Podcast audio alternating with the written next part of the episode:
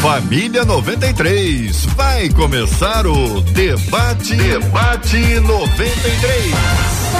Está entrando no ar. Debate 93.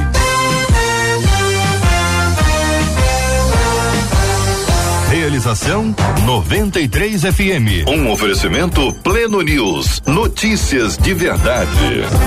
Apresentação J.R. Vargas. Alô, meu irmão. Alô, minha irmã. Aqui fala J.R. Vargas, estamos de volta, minha gente. Começando aqui mais uma super edição do nosso debate 93 de hoje, quarta-feira, 11 de maio de 2022. Que a bênção do Senhor repouse sobre a sua vida, sua casa, sua família, sobre todos os seus, em nome de Jesus.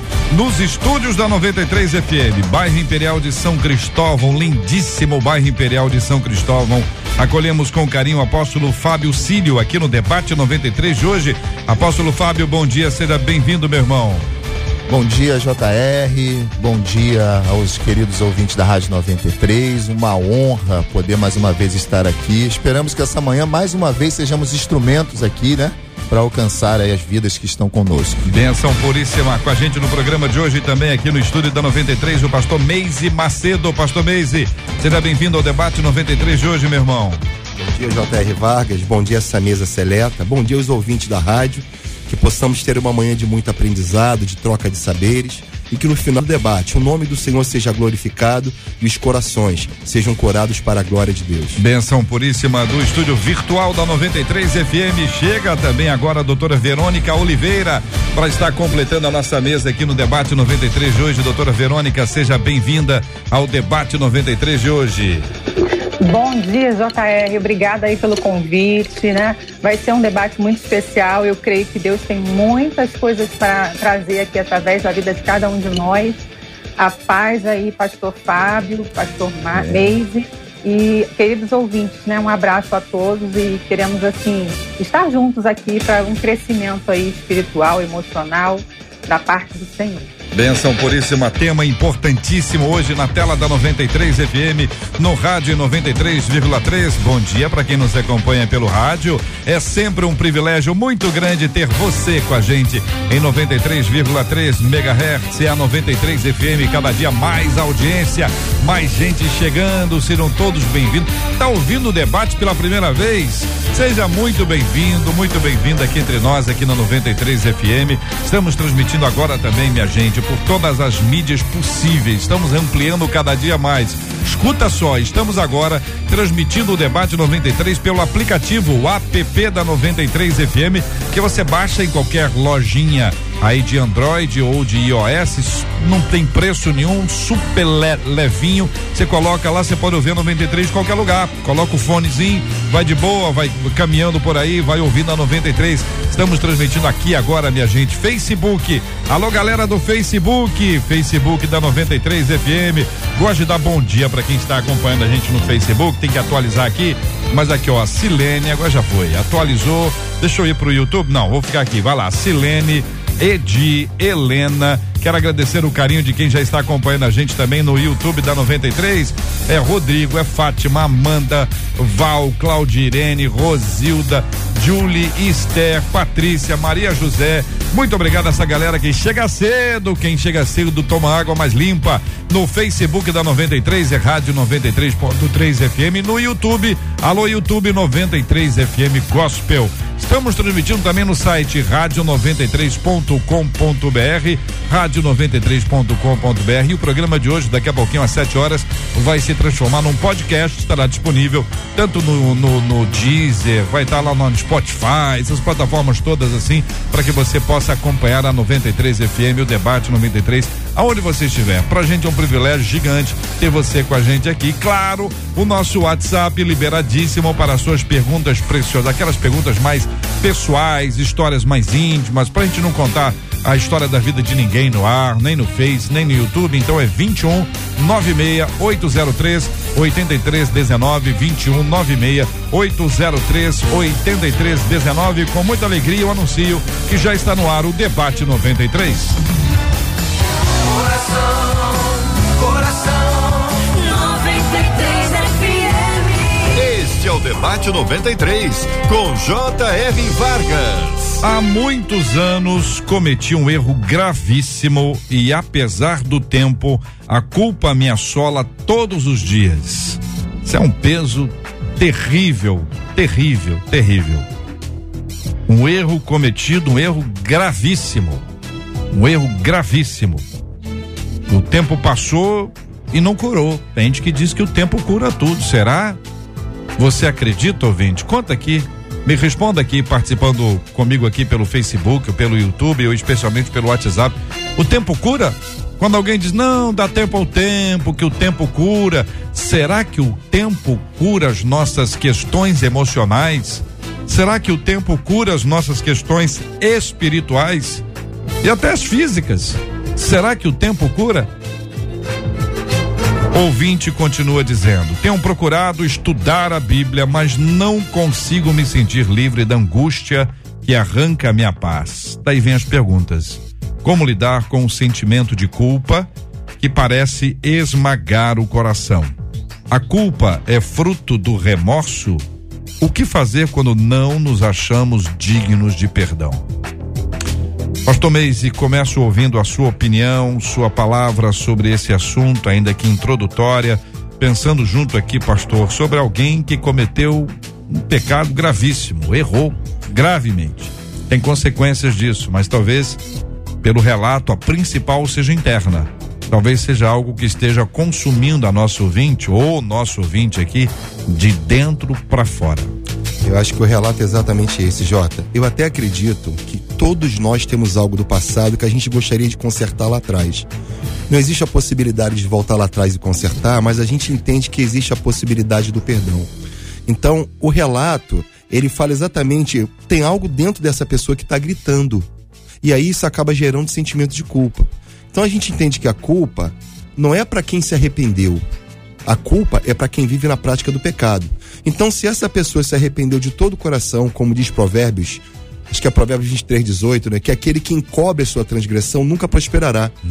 Mas aquele que confessa e deixa, esse alcança a misericórdia. Então, quando a gente se arrepende de todo o coração, quando a gente coloca isso tudo diante de Deus, buscando a cobertura do sangue de Jesus, que nos purifica de todo pecado, a culpa não deveria ter lugar no nosso coração. Hum. Também, na verdade, o tempo não cura. Hum. O que cura é o arrependimento e a confissão.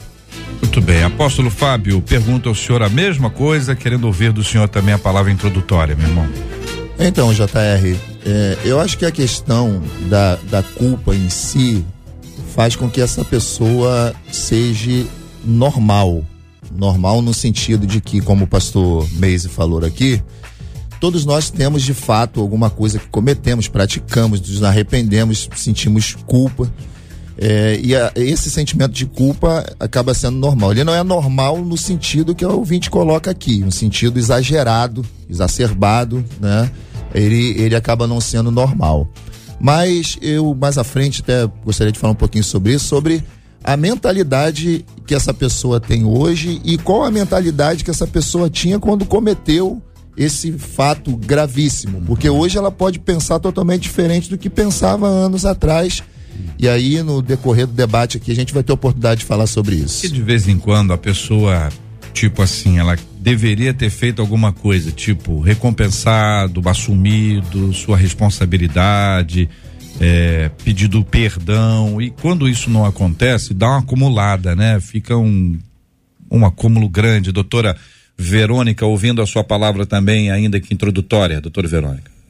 É, então, né, é, concordando aí com que é, o apóstolo Fábio, né, e, e o pastor Mese está trazendo, é, a culpa ela tem pelo menos dois componentes, né? A ideia de ser responsável por algo, por ter feito algum dano, por uma situação, e a ideia também de não merecimento, eu não mereço. Então essa ouvinte, ela traz aí uma culpa que ela fala assim, cometi um erro gravíssimo que arranca a paz dela. É, esse erro está lá no passado, mas esse eco né, do erro está diariamente trazendo à mente dela sofrimento. Então, a culpa ela pode ser uma culpa até funcional e uma culpa disfuncional, vamos dizer assim. Né? Uma culpa tóxica que é, ingessa a vida dela, que traz rigidez, né? que traz aí um congelamento no tempo. Então, essa culpa que o ouvinte, o ouvinte está trazendo é essa culpa que aprisiona, que limita, que não gera desenvolvimento, que não gera crescimento. Pelo contrário, gera aí sofrimento. E eu creio que nós vamos estar aqui trazendo um caminho, né, de como ela pode lidar com esse sentimento, com essa angústia que afeta e traz sofrimento físico, né? Traz adoecimento. Então eu creio que nós vamos trazer aí essa sensação aí de perfeccionismo, uhum. de rigidez e ao mesmo tempo a consciência, né, de quem eu sou de fato, o que mereço de fato. Creio que é o que nós vamos trazer aqui. Quando nós envolvemos, nos envolvemos com a circunstância assim, pode acontecer do seguinte: Deus perdoa, a outra pessoa perdoa, mas a gente não se perdoa. Então, nessas três pontas, apóstolo Fábio, eu pergunto ao senhor: entendendo que a Bíblia deixa claro que Deus perdoa quando há um sincero arrependimento, a gente já sabe disso, estou partindo do pressuposto que o ouvinte também sabe. A gente pode imaginar que o outro pode pode perdoar ou não, o outro lado. O outro lado pode dizer assim: "Não, não perdoa não. O que você fez é muito grave. Não deixo passar hipótese alguma". Mas também há a hipótese desse outro lado de ser, dizer o seguinte: "Olha, beleza. Siga em frente, acabou, tá resolvido o assunto" mas a própria pessoa fica se martirizando, ela fica se batendo até que alguma coisa aconteça. Enfim, uma justificação pelas obras, talvez aí pensando teologicamente. Apóstolo Fábio. Então, JR, a gente lida no dia a dia com muitas pessoas que atravessam essa, essa mesma situação que você acabou de citar agora. Uhum Pessoas que a gente, é, em gabinetes, em momentos de orientações, a gente costuma dizer, cara, você é, é severo demais consigo mesmo. Porque é, se Deus perdoa, muitas das vezes a gente lida com situações que o, o, o oposto, o outro lado, perdoou. A pessoa não consegue se perdoar em hipótese alguma.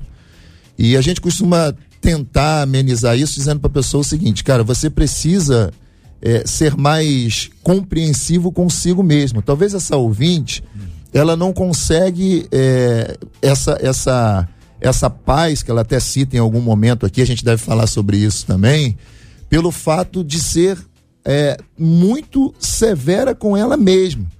É importante ela, ela entender que todos nós temos os nossos erros e esses erros, eles não deixaram de ser cometidos, não. Hoje, por exemplo, eu tenho X idade, eu vou cometer coisas hoje que quando eu for mais experiente, eu vou falar, cara, por que é que eu fiz aquilo?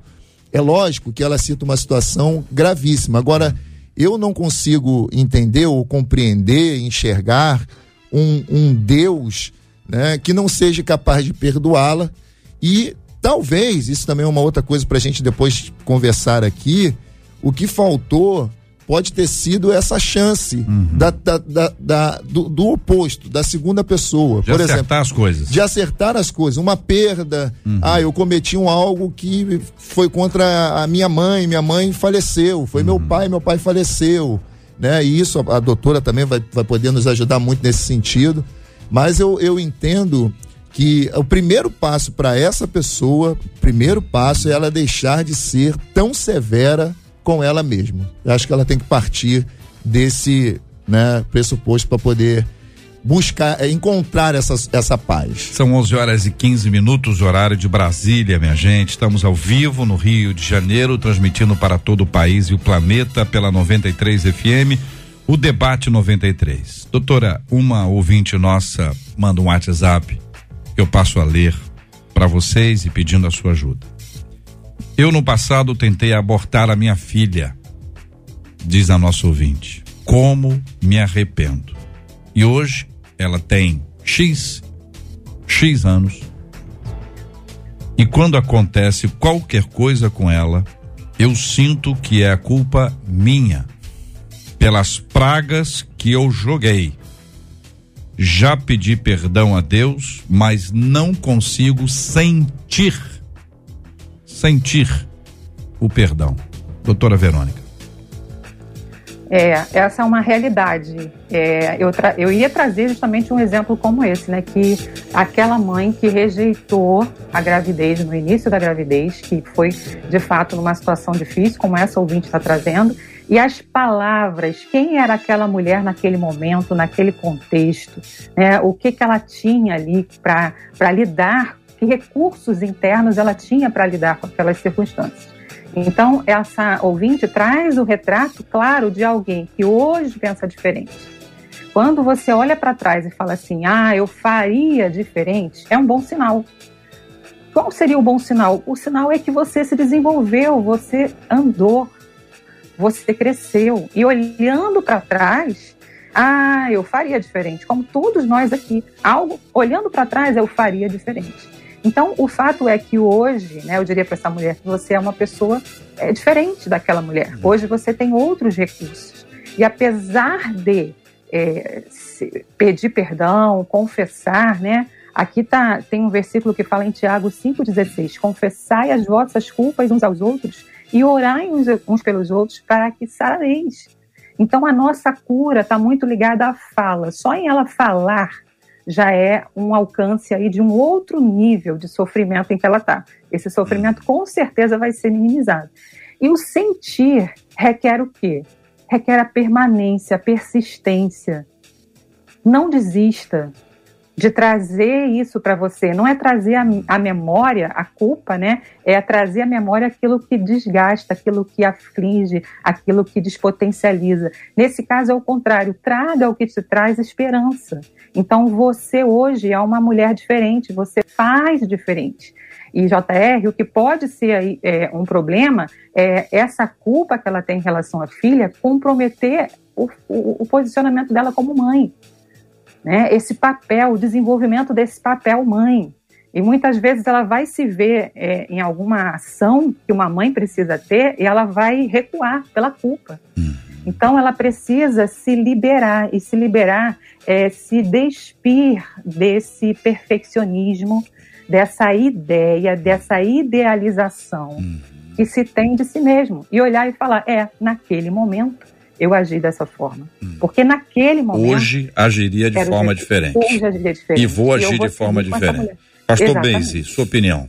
Jota, é, muito interessante o relato da Verônica, aqui do, do Fábio também, achei interessante. Eu amo o Salmo 32, porque o salmista fala assim: Bem-aventurado é o homem que tem a sua transgressão perdoada. Todos nós conhecemos o pecado de Davi. O fato de Deus ter me perdoado não quer dizer que eu vou apagar da minha memória aquilo que eu fiz de errado.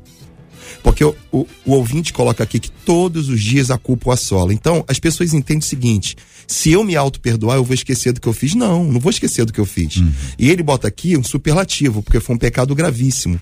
A gente não sabe o que, que houve. Mas o fato de eu me perdoar não quer dizer que eu esqueci, muito pelo contrário. Se a minha memória, né, se vem à minha mente aquilo que eu fiz, eu entendi que o sangue de Jesus já me purificou de toda iniquidade. Então Davi está dizendo uma coisa importante aqui. Bem-aventurado é o homem que tem a sua transgressão perdoada. Uma coisa importante para a vida, Jota, é o modo como a gente se enxerga. Hum. A gente sabe que Davi comete um adultério, comete um homicídio, mas ele se enxergou como homem perdoado por Deus. Por isso que eles querem o Salmo, o Salmo 32. E aí o que, que a gente percebe no relato do ouvinte? A gente percebe que essa culpa vai tirando de nós alguns privilégios. Um dos privilégios do perdão é a alegria. A culpa, por outro lado, coloca a gente dentro da redoma da tristeza. Porque a pessoa tem um coração entristecido um tempo todo, porque ela chega a dizer aqui no relato que a culpa assola todos os dias. Hum. Então nós somos privilegiados quando nós recebemos o perdão de Deus, mas também quando a gente se auto-perdoa, porque o auto-perdão é uma coisa importantíssima, entender que eu me perdoei por aquilo que eu fiz, porque o Senhor me perdoou também. É por isso que eu estou pedindo a ajuda de vocês, porque a gente conversa com Deus e o Espírito Santo fala com a gente. Você está perdoado, meu filho. Você sente o alívio daquele peso que estava no seu coração e na sua mente. Eu converso com alguém e peço perdão a esse alguém. Esse alguém diz: está perdoado, fique em paz, está tudo em paz. Vem cá, me dá um abraço. Eu recebo essa resposta. Mas a minha própria resposta é esse ponto que parece meio obscuro, assim, meio difícil. Porque se por um lado a gente tem aquela pessoa que, que não está nem aí, Sim Tá certo? Vocês estão dizendo, olha, não leva ferro e fogo, também não, não, não seja tão severo. Então tem, tem um lugar aí de, de equilíbrio que a gente vai entender que é possível que você se perdoe sem ser um passapano, passar a mão na cabeça, sem ser uma coisa relaxada, mas uma coisa real, que você pode dizer, olha, eu fui perdoado e eu já me perdoei. Eu fiz isso de errado, eu reconheço o meu erro, mas eu não farei isso nunca mais na minha vida. Então você tem uma postura diferente. Talvez aí, apóstolo Fábio, seja essa a nossa maior dificuldade, ser aquela de olhar para a gente e, e falar: peraí, cara, eu, eu, eu, eu me perdoo pelo que eu fiz. E esse é um, esse é um passo importante dessa história. Sim, sim, exatamente. É, eu acho que assim, a gente tem o, o, o, contraponto nisso, que são as pessoas que de fato não esquentam absolutamente hum. por nada, hum. né? Sobre aquilo que, que fez, que praticou e, e a gente tem na outra ponta disso aquelas pessoas que se condenam demais. Né? Eu acho que isso é uma coisa muito é, é, pessoal.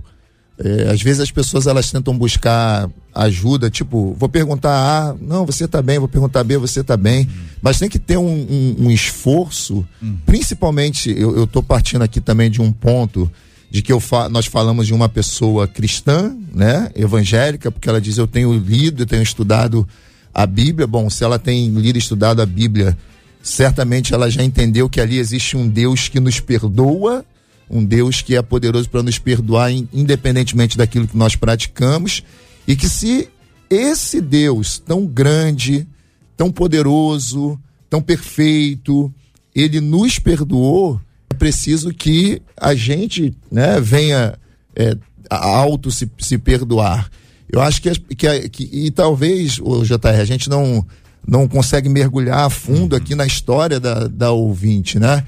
Mas quem sabe também a gente está falando sobre o outro lado, perdoar, mas ela pode ser alguém que seja criticada também todos os dias por um, por um outro lado, Não, né? Ela, esses apontamentos podem ser feitos constantemente é, para é, ela. É essa, essa questão. Quem é que me lembra do que eu fiz? Sou eu Isso. mesmo?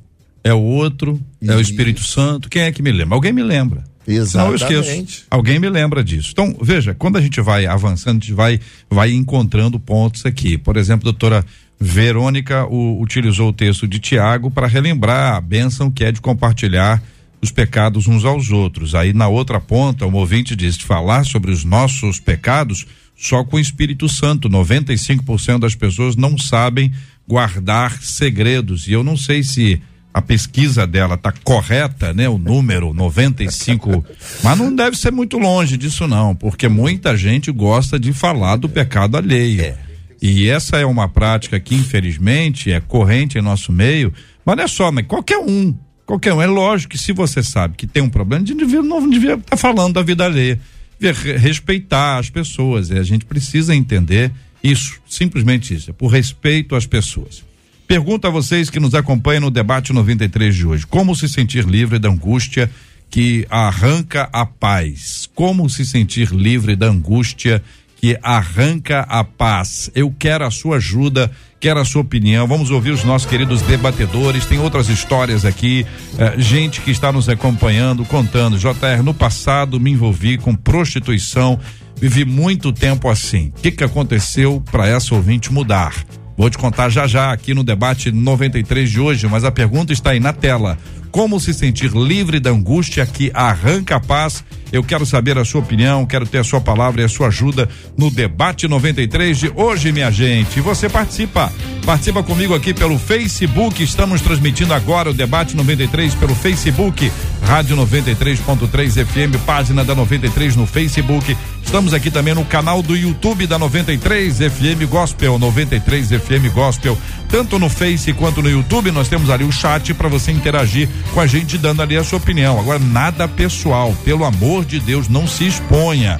Eu faço tudo para que você não se exponha. Se você for contar um caso pessoal como esses que nós estamos aqui lendo, manda pelo WhatsApp porque fica particular aqui. O WhatsApp é o 21 96803 8319 21 96803 8319. Estamos transmitindo o debate 93 aqui na 93 FM.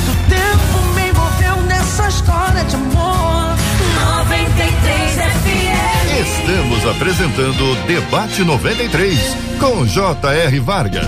Debate 93. Debate 93. De segunda a sexta, às 11 da manhã. Você pode ouvir o podcast do Debate 93. Encontre a gente nos agregadores de podcasts e ouça sempre que quiser. Estamos de volta. Estamos de volta com Debate 93. Debate 93. A pergunta está aí para você nos ajudar a responder e apresentando a sua perspectiva. Como se sentir livre da angústia que arranca a paz? Como se sentir livre da angústia que arranca a paz? Tem um caminhão de gente que está vivendo hoje, nesse exato dia, nessa exata hora, uma angústia profunda. Profunda. Como sentir livre dessa angústia que arranca a nossa paz? Você acordou bem, acordou animada, acordou animadão, dançando, pulando, de repente bateu uma angústia, lembrou de alguma coisa, associou com alguma coisa e essa angústia foi, roubou sua paz. Como se sentir livre da angústia que arranca a paz? Os nossos debatedores vão responder a esta pergunta já já e você pode nos ajudar a respondê-la participando conosco pelas nossas mídias que estão aí apresentadas. Uma de nossas ouvintes diz o seguinte: No passado me envolvi com prostituição, vivi muito tempo assim. Hoje, hoje, atualmente, mesmo com dificuldade financeira, trabalho arduamente num trabalho muito cansativo. Mas sinto que é Deus me dando oportunidade de provar para mim mesma que não farei mais o que eu fiz. Pastor Meise. Amém. J, que relato bonito. Me trouxe agora a memória Raabe. Quando eu penso na história de Raabe, talvez se assemelhe um pouco à história dessa irmã, porque é uma história que lembra que Deus nunca desiste de nós. Existe uma coisa importante no Evangelho, está em 2 Coríntios capítulo 5, verso 17. Diz que se alguém está em Cristo, é nova criatura. As coisas velhas já passaram e eis que tudo se fez novo. O propósito do Evangelho é o propósito da reconciliação. Nós fomos reconciliados com Cristo. Então, uma coisa que precisa mudar na nossa vida é a nossa mentalidade. Paulo vai dizer: Não vos conformeis com este mundo, mas transformai-vos pela renovação da vossa mente. Quando a nossa mente é renovada em relação à culpa, nós experimentamos qual seja a boa, perfeita e agradável vontade de Deus. E aí, Jota, eu lembrei uma coisa aqui rapidamente, uhum. pensei de Rabi, porque você falou do passado dessa moça. Jota, quantas famílias que Rabi deve ter ajudado a destruir? Quantos homens casados que se deitaram com ela? Uhum. E a gente percebe que aonde abundou o pecado, a graça superabundou, porque Mateus capítulo 1 a cita na genealogia de Jesus. Hum. Então a gente entende que o evangelho fala dessa história de superação, porque Deus nunca desiste de cada um de nós. Nós somos privilegiados quando nós temos a Jesus como Senhor da nossa vida e Deus da nossa salvação. É vida nova. Nós cremos que Deus pode curar fisicamente uma pessoa. Então nós cremos que Deus pode curar emocionalmente uma pessoa, como ele pode curar espiritualmente uma pessoa. A cura não é do joelho, do pé, da cabeça. É, não é só uma cura física que a gente clama ao Senhor e Deus responde. Mas Deus também cura emocionalmente. Mas tanto em um quanto o outro, ele usa ferramentas. Ele usa instrumentos. Apóstolo Fábio, nós temos visto um sem número de pessoas que têm buscado ajuda. Gente que está dizendo assim: olha, sozinho eu não consigo e preciso de ajuda. É verdade. É, e, é um entendimento compreensível, né? Nós precisamos, de fato. É, a gente vive num, num mundo bem, bem complexo nessa, nessa questão da, das, das atitudes serem tomadas e como a gente paga pelas atitudes que nós tomamos, né? Eu queria só rapidamente falar sobre esse exemplo é, da nossa ouvinte, JR.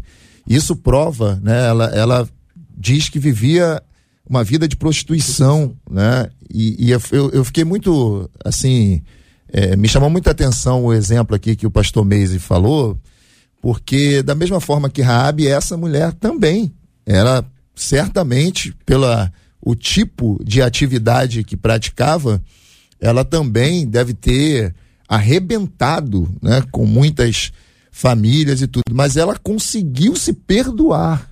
Né? Ela conseguiu. O que a gente precisa dizer para pra, as pessoas que não conseguem, como a nossa ouvinte em particular aqui que mandou o e-mail, é que assim, é possível sim. sim. É possível, é possível auto se perdoar, é possível ter o um entendimento de que o que eu fiz foi perdoado pelo meu Deus, é possível que eu me perdoe uhum. também. Né? Então, o, o, a colocação foi muito perfeita aqui do, do pastor do pastor Meise, né? Uhum. Sobre essa, essa questão do. Tem, pastor do Fábio, apóstolo Fábio, uma, uma ideia, doutora, é, de que o, per, o perdão não é de graça. Ele custou ah, muito custou, caro. Custou. Então, quando de certa forma eu não aceito o perdão, exatamente. Eu, eu, tô, eu preciso preciso que você compreenda que isso, isso, ouvinte, né? que você precisa entender que é o seguinte, você não fez nada por merecer. Uhum. Foi você pago não, um você não merece. Ah, eu fui perdoado, eu mereço. Não, você não merece não, nem eu, nem você, nem ninguém. Mas apesar de nós não merecermos, de nós não sermos dignos, o Senhor resolveu nos perdoar os pecados. Isso é graça. E o sacrifício dele é suficiente. Então, eu não preciso me sacrificar mais. E aí pode ser que alguém, doutora, eh, se marque, eh, alguém se martirize, né? Pensando eh, na, no clero ah, anterior ou anteriormente, eles se machucavam, né? Se chicoteavam, Sim. se marcavam para dizer eu sou pecador, eu não presto, eu não valho nada. A gente não precisa disso, porque a gente tem um entendimento da graça de Deus sobre a nossa vida e isso não foi barato. Agora é preciso conversar com o Espírito Santo, conversar com Deus, conversar com Jesus Verdade. sobre esse assunto. Doutor, aí eu trago para exemplificar uma ouvinte nossa que diz o seguinte: JR, eu não sei o que fazer. Há um pouco mais de um ano, eu fui infiel em meu casamento. Diz a nossa ouvinte eu me arrependi, eu pedi perdão, meu esposo me perdoou, e eu também creio que fui perdoada por Deus, mas eu não consigo me perdoar e ter paz interior, diz a nossa ouvinte. É, JR, essa, essa condição, ela é uma condição muito comum, né? Da pessoa conseguir falar, conseguir verbalizar e ao mesmo tempo as emoções, o sentimento dela está ali gritando, né, de culpa e não merecimento. A culpa ela está muito ligada, quando ela é, é né, nociva, ela está muito ligada a, ao prejuízo da identidade, né, quem eu sou e o que eu mereço. Então, até uma ouvinte anterior que você citou aí, que ela teve problemas e que hoje o trabalho parece que é excessivo, também é um alerta porque eu não mereço viver uma vida, né? Usufruir a minha vida. Parece que o, o trabalho pode entrar aí como um entorpecimento, ou seja, uma fuga. Doutora, só então, para poder ajustar, é, ela não falou, ela falou que o trabalho é difícil, é um trabalho árduo, pesado, é, pesado diferente do, do anterior. Parece que esse é o paralelo que ela faz, não excessivo no sentido de muito para me martirizar. Ok, então esse é um, é um lugar assim, né? No caso dessa ouvinte, é olhar né? O que, que esse trabalho hoje está ocupando? Eu entendo que pode não estar tá sendo um lugar de, de grande sofrimento, mas muitas vezes acontece uma fuga para uma área da vida para eu fugir daquele meu é, lugar é, de culpa. Então, nesse aspecto da ouvinte, quando ela fala aí do casamento, é muito comum essa dificuldade, né? Eu atuo, eu falo sobre o perdão, mas ao mesmo tempo eu não me perdoo. Eu não me sinto merecedora de viver esse casamento na sua plenitude. Hum. Então, esse olhar de consciência, JR, é muito importante, né? E aqui, é, quando essa ouvinte também traz a primeira ouvinte, né, em que ela fala, eu preciso me livrar dessa angústia, né, como se livrar, é, é, um, é muito é muito usual nosso, do ser humano, fugir das sensações, fugir dos sentimentos. Como eu posso me livrar da culpa? Como eu posso me livrar da angústia? E, ao mesmo tempo, a convocação é o que essa angústia me fala? Ela é um porta-voz de alguma coisa em mim que precisa ser vista, que precisa ser cuidada. É, no Éden, por exemplo, Adão, o que, que ele fez? Né? Ele se esquivou. Foi a mulher que tu me deste. Em outro momento, eles se esconderam. Então, a forma como você lida com a culpa pode gerar crescimento, pode gerar mudança, aprendizado, o que eu aprendi com aquele erro, o que eu hoje posso fazer de diferente, ou pode ser um lugar também de aprisionamento. Então, essa mulher, por exemplo, que, que teve essa história no casamento dela, ela pode olhar e falar: que aprendizado eu tive com isso? Que valor isso construiu em mim? Porque muitas das vezes esse sofrimento vai trazer, sim, um aprendizado, um valor construído que começa então a mudar a história da pessoa. A partir dali, ela começa a ser diferente, a olhar diferente. Então, quando ela entende que aquele erro também pode ser é, transformado em um ganho, em que sentido ele pode ser um ganho? Quando ele me permitiu ter um aprendizado. E a partir dali eu mudo minhas ações. Uhum. É quando a pessoa olha para si e fala: tudo bem, eu vou aceitar que errei. A aceitação. Quando eu nego que errei, eu não posso mudar, eu não lido com a, as minhas questões. Agora, quando eu assumo que errei, para mim mesma, olha, eu errei, eu falhei, JR, eu falhei, e a partir disso eu vou construir uma nova Verônica, uma Verônica diferente daquela anterior. E quando eu percebo que esse movimento de vida, de transformação está acontecendo, eu fico em paz comigo. É. Eu fico em paz com Deus, com o outro. O, a nossa ouvinte do aborto aqui, pastor Meise, que cometeu o aborto há tantos anos, aliás, não cometeu, ela queria, tentou, tentou abortar a filha, ou o filho, não sei, nasceu a criança e é, ela não se sente perdoada, né? E ela continuou aqui interagindo conosco, até em razão da fala de outros ouvintes que interagiram, dizendo para ela: fale para sua filha. Na hora que a sua filha te perdoar, você vai se sentir perdoada. Eu não sei se essa é a melhor forma, por isso eu estou perguntando a vocês, porque ela mesma, Pastor Meise, disse: eu devo contar para minha filha que tentei abortá-la e pedir perdão a ela? É, é necessário isso, pastor Meise? E quais os perigos que a nossa ouvinte entraria se chegasse nesse nível? É, Jota, eu acho que antes dela conversar com a filha, precisa conversar com a liderança, com o pastor, com uma pessoa mais experiente. Tem situações na vida que faz sentido você sentar com o filho e falar sobre isso. Às vezes faz sentido. Porque quando o filho diz que perdoou, quando o filho diz que, que, que passou, talvez essa mãe se sinta aliviada. Mas antes dela buscar essa, essa, essa fala com a filha, eu acho que era bom ela falar com uma liderança.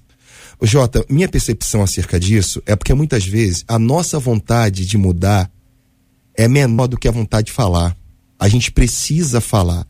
A Verônica citou no início, Tiago 5,16, confessar as vossas culpas uns aos outros. Não diz para quem é, diz que é para o outro.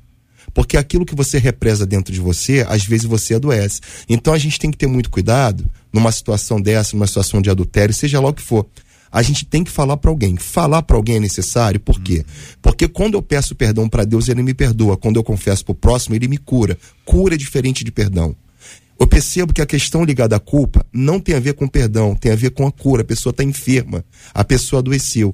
E a culpa, Tiago vai falar sobre isso, que a gente confessa aos outros e ora com os outros para que sejamos curados. Eu queria recomendar para ela que primeiro ela buscasse a liderança dela. Um pastor de confiança. Alguém falou aqui que 95% das pessoas não são de confiança, mas tem 5% que é. Sempre vai ter alguém de confiança, é alguém para quem nós podemos falar, com quem nós podemos orar, porque foi o que aconteceu com o Davi no Salmo 32. É. Quando eu me calei, os meus ossos se secaram. E Deus teve que montar uma historinha, uma parábola com o profeta Natan, uhum. para que Davi fosse curado no seu interior.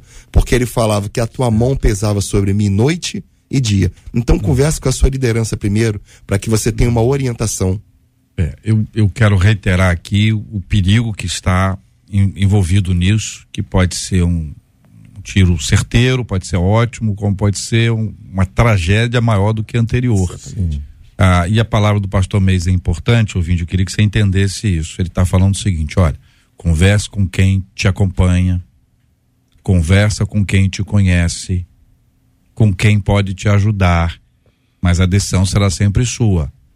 Sim. Ninguém pode dizer para você, fale sobre esse assunto, eu determino, eu ordeno tal, porque isso é uma questão pessoal. Por isso, muito cuidado com quem você fala, muito cuidado com quem você fala. Mas eu queria lembrar a você que você não é a única, não. Muitas outras pessoas fizeram a mesma coisa. E Deus demonstrou por você um amor tão grande que impediu que o aborto fosse concretizado. Amém. O desejo do coração foi vencido pelo amor de Deus. Amém. É isso que constrange a gente, é isso que a gente não consegue explicar. É por isso que a gente fica procurando obra. A gente fica procurando obra. Não, o que que eu posso fazer para que eu seja perdoado? Tem que subir, pendurar, mergulhar, ir, ir, no alto e no baixo. Onde é que eu tenho que ir? Como se a gente pudesse fazer. Aí Deus disse: Não, não, você não faz nada, eu já fiz. Ah, não, pera aí. Mas pera um minutinho.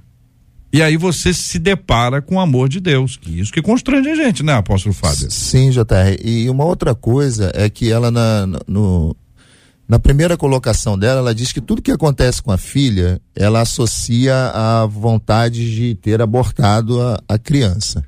Quero dizer para ela que nós somos seres humanos, tá? As doenças não dão em poste, né? Não é dão verdade, em pedra. É, porque eu já tratei casos das pessoas, tipo assim, muito parecido com esse, que a criança ficava doente e a pessoa foi por causa disso, que é, tá doente porque eu quis abortar. A criança passou por uma dificuldade, resfriado. um resfriado, foi por causa disso. Não, cara, olha só, nós somos seres humanos. Nós vamos estar doentes em algum período, nós vamos ter febre, nós vamos é, é, é ter problemas é, clínicos, vamos ter que ir ao médico. Então ela não pode, hipótese alguma, associar né, uma questão de vida natural, natural, uhum. porque naturalmente nós vivemos e passamos por esse processo, com aquilo que ela é, tentou fazer. E, e, e, e, pegando um gancho aqui nas suas próprias palavras aí, JR, uhum. eu acho que a filha dela é a maior prova desse amor de é. Deus para comparar com ela. Acho que ela tem que olhar para a filha e não se se, se martirizar. Ela tem que olhar para a filha e falar: Deus me ama, né? Amém. Deus ele me ama, me presenteou uhum. com a filha, ou filho, né? Não sei exatamente, mas uhum. Deus me presenteou com essa pessoa maravilhosa e linda que está do meu lado. É quando a gente não conta aqui a idade, se é menino ou se é menina, é para preservar. É uma sim, maneira sim, de dizer o seguinte: ó, não importa aqui. É porque tem gente curiosa. Tem gente curiosa. Como tem gente curiosa? Ouvinte dizendo o seguinte: JR, eu carreguei uma culpa por ter feito um aborto. Foi aos 18 anos. 18 anos. Aos 20 conheci meu esposo e não consegui engravidar, achava que era Deus me punindo. Deus está me punindo. Depois de alguns anos, engravidei do meu filho e ainda assim me sentia culpada. Só depois de aceitar a Jesus Amém. como Salvador da minha vida eu entendi o que é o perdão. Daí eu pergunto a vocês, como se sentir livre da angústia que arranca a paz? Pastor Meise, começo ouvindo o senhor. Como se sentir livre da angústia que arranca a paz? Olha, Jota, a gente tem que ter essa mente transformada, tá? A gente precisa entender que Deus é aquele que faz nova todas as coisas. Então a gente precisa entender o poder do perdão e o poder do sangue de Jesus na nossa vida. A paz é um dos gomos do fruto do espírito. A alegria, a paz, a longanimidade. Então a gente precisa só tomar posse daquilo que a palavra, é acreditar naquilo que a palavra diz, porque às vezes a gente estuda muito a Bíblia, 800 quilos de Bíblia, mas não crê em um grama. Eu preciso acreditar que aquilo que o texto bíblico me traz como verdade absoluta, isso tem aplicabilidade na minha vida. Então, ler a palavra e acreditar naquilo que o evangelho diz, porque a vida cristã, ela é feita de recomeços. Hum. E no recomeço, nós temos paz. Apóstolo. Aleluia. É, eu queria fazer a citação do, do versículo de João 14, 27. Jesus diz: Eu deixo-vos a paz, a minha paz eu vos dou. Não vos la dou como o mundo vos dá, não turbe o vosso coração. É, a gente, quando faz a aplicação desse texto, a gente faz a aplicação no sentido de que é, eu tenho paz em meio às minhas guerras, eu tenho paz em meio às minhas lutas. E parece complexo demais para quem não conhece Deus entender que em meio a tantas guerras e lutas eu tenho paz. Então, é, ela faz a, a, a, citação aqui, né? Eu perdi minha paz. Pastor Meses já falou que outra coisa que essa, essa culpa exacerbada nos tira, que é a alegria, a paz. Né? É, a, a Bíblia, ela nos mostra como nós, assim, podemos usufruir disso.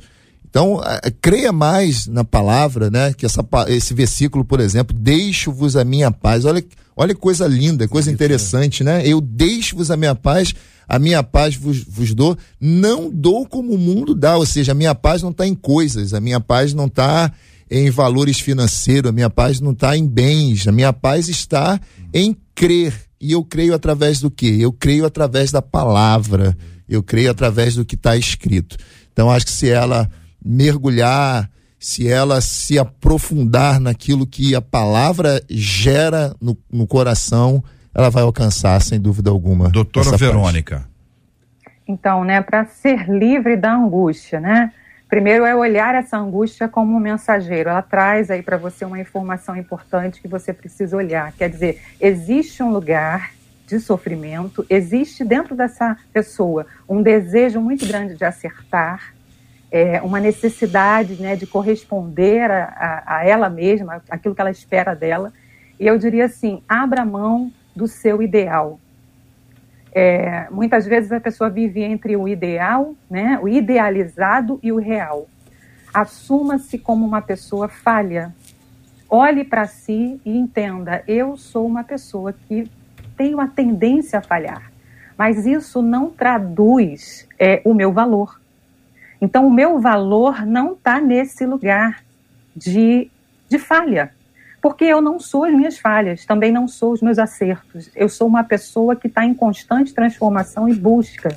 Então, tem aqui um versículo em 2 Coríntios 12 que fala assim: ó, é, pois quando sou fraco é que sou forte. Quando eu percebo em mim a fraqueza, a imperfeição, que eu olho para isso e falo: é, é isso. E, e, eu lutar contra isso, né, a não aceitação disso, vai fazer com que eu não lide com isso, com que eu não assuma eh, ferramentas para lidar com as minhas fraquezas.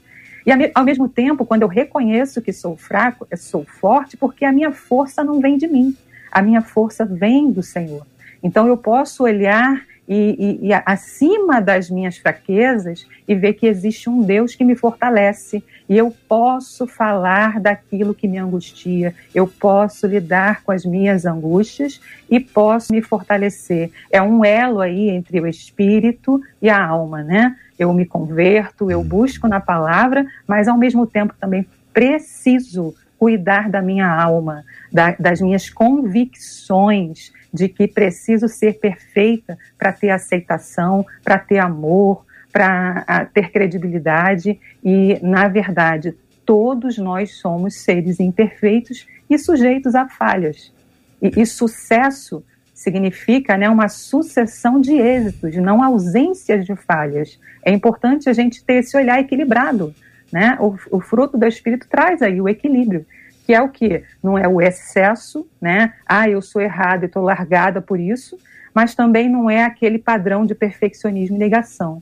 É o olhar consciente, realista, que traz o quê? Traz mudança, traz transformação, crescimento, reconhecimento das minhas responsabilidades, né? Do que eu posso fazer comigo agora, o que eu posso fazer enquanto mãe agora, o que eu posso fazer enquanto esposa agora, o que eu posso fazer enquanto filha agora né? Assim como está escrito, olha, é, uma coisa eu faço, deixando as coisas que para trás ficam e avançando para as coisas que diante de mim estão, prossigo para o alvo. Nós só podemos fazer algo no hoje. O ontem ficou e é preciso abandonar, né? Abandonar as expectativas do ontem e olhar o hoje. Quem eu sou hoje, o que, que eu posso hoje, onde está minha força hoje e o que é possível fazer hoje. Então, essa é uma estratégia para lidar com essa angústia que traz esse lugar de recado, de atenção. O nosso carinho a todos os nossos ouvintes que têm vivido dias difíceis e momentos bem adversos quando vão se lembrando daquilo que realizaram no passado, histórias ruins das quais você se arrepende, as quais você já compartilhou diante de Deus, mas isso te acompanha como um fantasma. De vez em quando aparece, oh, sai de lá, sai daqui, fantasma. E a gente precisa ter um encontro com o Senhor, porque é Ele que dissipa esses fantasmas. Está entendendo o fantasma que eu estou falando, né, ouvinte? Fantasma da mente. Lembranças, histórias, que a gente vai lutando contra isso. Existe uma ação humana no processo, que ela é muito importante. Existe uma ação divina, ela é espiritual. E veja como Deus é bom. Ele ah, criou uma estratégia da redenção, do nosso resgate, por meio do sangue de Jesus e o seu sacrifício na cruz do Calvário. Tinha que ser Jesus. Tinha que ser ele, não podia ser você, não podia ser eu, porque nosso sacrifício não seria suficiente. É Jesus porque é filho de Deus, é Deus filho. Então é um é um sacrifício suficiente. Uma vez só, pô, acabou. A gente tem o perdão dos pecados sendo oferecido pra gente. Isso é graça. Isso é amor. Você não merece. Nem eu, nem nenhum de nós. É graça, é o amor maravilhoso de Deus. Por isso, quero trazer à sua memória uma canção antiga. Os mais antigos sabem de cor, os mais novos vão aprender. Todos serão abençoados.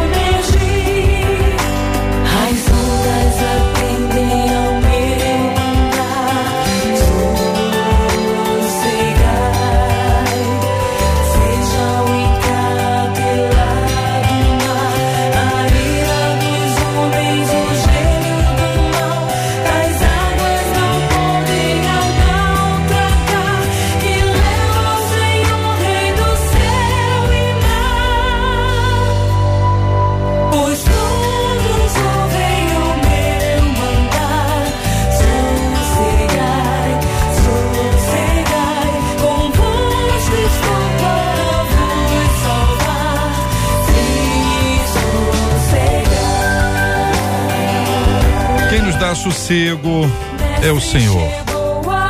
É o Senhor quem vai sossegar. É o Senhor que vai trazer a bonança pro coração da gente. Não são palavras repetidas, chavões, frases mágicas que vão gerar isso. Escuta só mais uma coisa: não é bebida, não é o excesso de trabalho, o excesso de comida, nem a ausência de trabalho, nem a ausência de comida.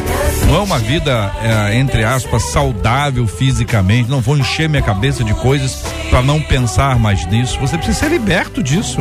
Experimentar a liberdade que só Cristo pode nos dar. Essa liberdade vem por causa do amor do Senhor que se manifestou e a sua graça que foi derramada sobre a nossa vida. Vamos lembrar dessa verdade das Sagradas Escrituras, agradecendo ao poder maravilhoso do nosso Deus e Pai.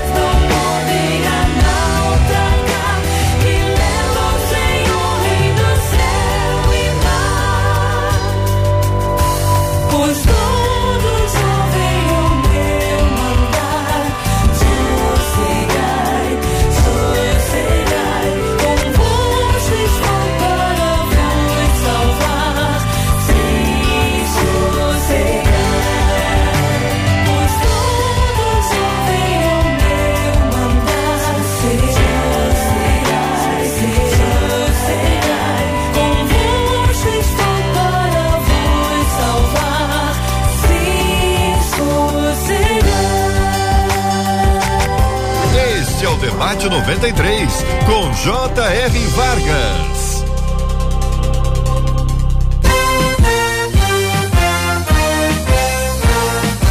Muito obrigado aos queridos debatedores, sua participação com a gente hoje, doutora Verônica, muito obrigado, Deus abençoe sempre. Eu que agradeço, JR, que o, a, o ouvinte aí, né, cada um de nós, fique com essa paz que excede todo entendimento que não é uma paz baseada no merecimento, na perfeição, mas que é uma paz baseada na graça. Então, que nós possamos humildemente receber essa graça e tomar posse dela diariamente, né, como um exercício mesmo e comprometimento com a nossa saúde, que a Bíblia fala que ele vai guardar a nossa mente, né, com essa paz. Bênção pura. Muito obrigado, apóstolo Fábio Cílio. Eu que agradeço, JR, uma honra imensa participar mais uma vez aqui. Quero louvar a Deus pela vida do meu diácono Farley, vem mais uma vez aí acompanhando a gente. Um abração aí para toda a MPNN Nação Apostólica, né? Com sede lá em Comendador Soares. Mandar um abração aqui, um filhão, o Nil, né? Ele é do, do Tabernáculo do Fogo, lá em Pedra de Guaratiba, né? Tá ligadinho com a gente aí. Um abraço, meu irmão. Bênção pura. Muito obrigado, querido pastor Meise Macedo. Obrigado, Jota. queria citar aqui, queria mandar três abraços, hum. citar um ditado popular que não está na Bíblia, hum. mas que ajuda a gente a pensar. Nem sempre a gente pode evitar que um passarinho pouse na nossa cabeça, mas a gente pode evitar que ele faça ninho, né? Então, se for fazer ninho, a gente tem que enxotar Eu quero mandar aqui um abraço aqui, o Ebert, lá da Advec do Recreio, e a Fernanda, manda um abraço para a doutora Verônica, que são líderes de família lá. Uhum. A Rogéria manda um abraço, nos ouve lá da Pavuna. E o pastor Misael tá lá em Coronel Fabriciano, em Patinga, Vale do Aço. Tá ele, Elisângela, Maísa e Elisa, assim, uma família nobre. Semana que vem eu tô pregando lá naquela área, então manda um abraço aqui para todo mundo. Um abraço da PIB de Irajá também. Um abraço para toda a minha família. Obrigado, Deus abençoe. Maravilha, meu irmão. Nós vamos orar juntos, queridos e amados ouvintes ligados no debate 93. Pastor Meise vai orar com a gente. Nós vamos apresentar diante de Deus os nossos motivos, esses aqui sobre os quais nós conversamos hoje. Quero lembrar sempre que você não precisa carregar esse peso emocional que acaba tendo impacto físico também não precisa carregar o peso espiritual, que acaba tendo peso, impacto emocional e físico. Você pode ser livre em Jesus. Em Jesus. Não é a igreja que te liberta, não é o pastor, a pastora que vão libertar você. A liberdade está em Jesus. Ele é o libertador. Ele é o libertador. Nós vamos pedir a Ele que faça essa obra no seu coração, eu quero chamar você para orar, para você ser franco diante de Deus. Vai contar para Ele o que você fez, vai abrir o coração e vai pedir da parte dele a misericórdia para seguir em frente. Vamos seguir em frente em nome de Jesus. Continuamos a orar pela cura dos enfermos e por consolo aos corações enlutados. Senhor nosso Deus e nosso Pai, quero te agradecer por esse debate maravilhoso. O desejo do nosso coração é que vidas sejam alcançadas por tua graça e misericórdia. Te pedimos agora que o Senhor remova de nós todo o peso de culpa, porque nós entendemos que o nosso fardo é pesado, mas o teu fardo é leve. Cura os nossos corações, tira de nós aquilo que não é teu. Se porventura alguma coisa está em nós em excesso, nós pedimos que tu removas, mas se algo tem faltado, nós te pedimos que tu acrescentes. Que cada ouvinte, Pai, possa receber de ti uma graça especial, uma cura, um milagre. Visita todos aqueles que precisam da cura para o corpo físico. Tu és aquele que opera o sobrenatural e o extraordinário, porque todo o poder te foi dado no céu e na terra. Console os nossos corações, pois o teu Espírito Santo é consolador, e essa obra só tu podes fazer na vida de cada um de nós. Dá-nos uma semana abençoada e abençoadora, e te daremos a honra, a glória e o louvor. Oramos com gratidão, segundo a sua vontade, no nome de Jesus. Amém e amém. Que Deus te abençoe. Você acabou de ouvir Debate 93.